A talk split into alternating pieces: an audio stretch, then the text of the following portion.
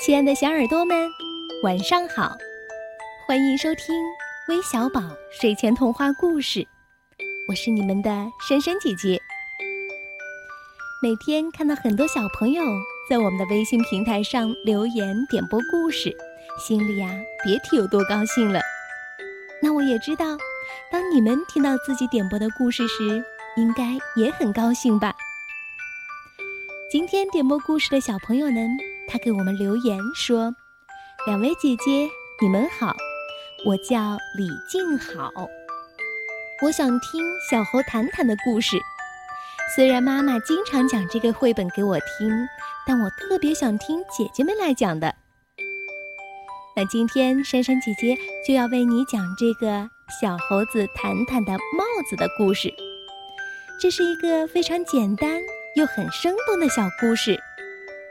小猴子坦坦和他的帽子之间会发生什么故事呢？让我们一起来听听吧。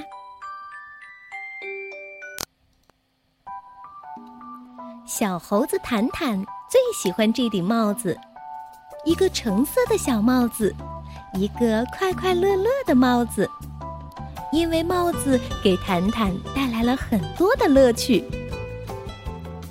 滴溜溜，滴溜溜，帽子转起来了。咕噜噜，咕噜噜，帽子滚起来了。嗖的一扔，帽子飞出去了。发生了什么事情呢？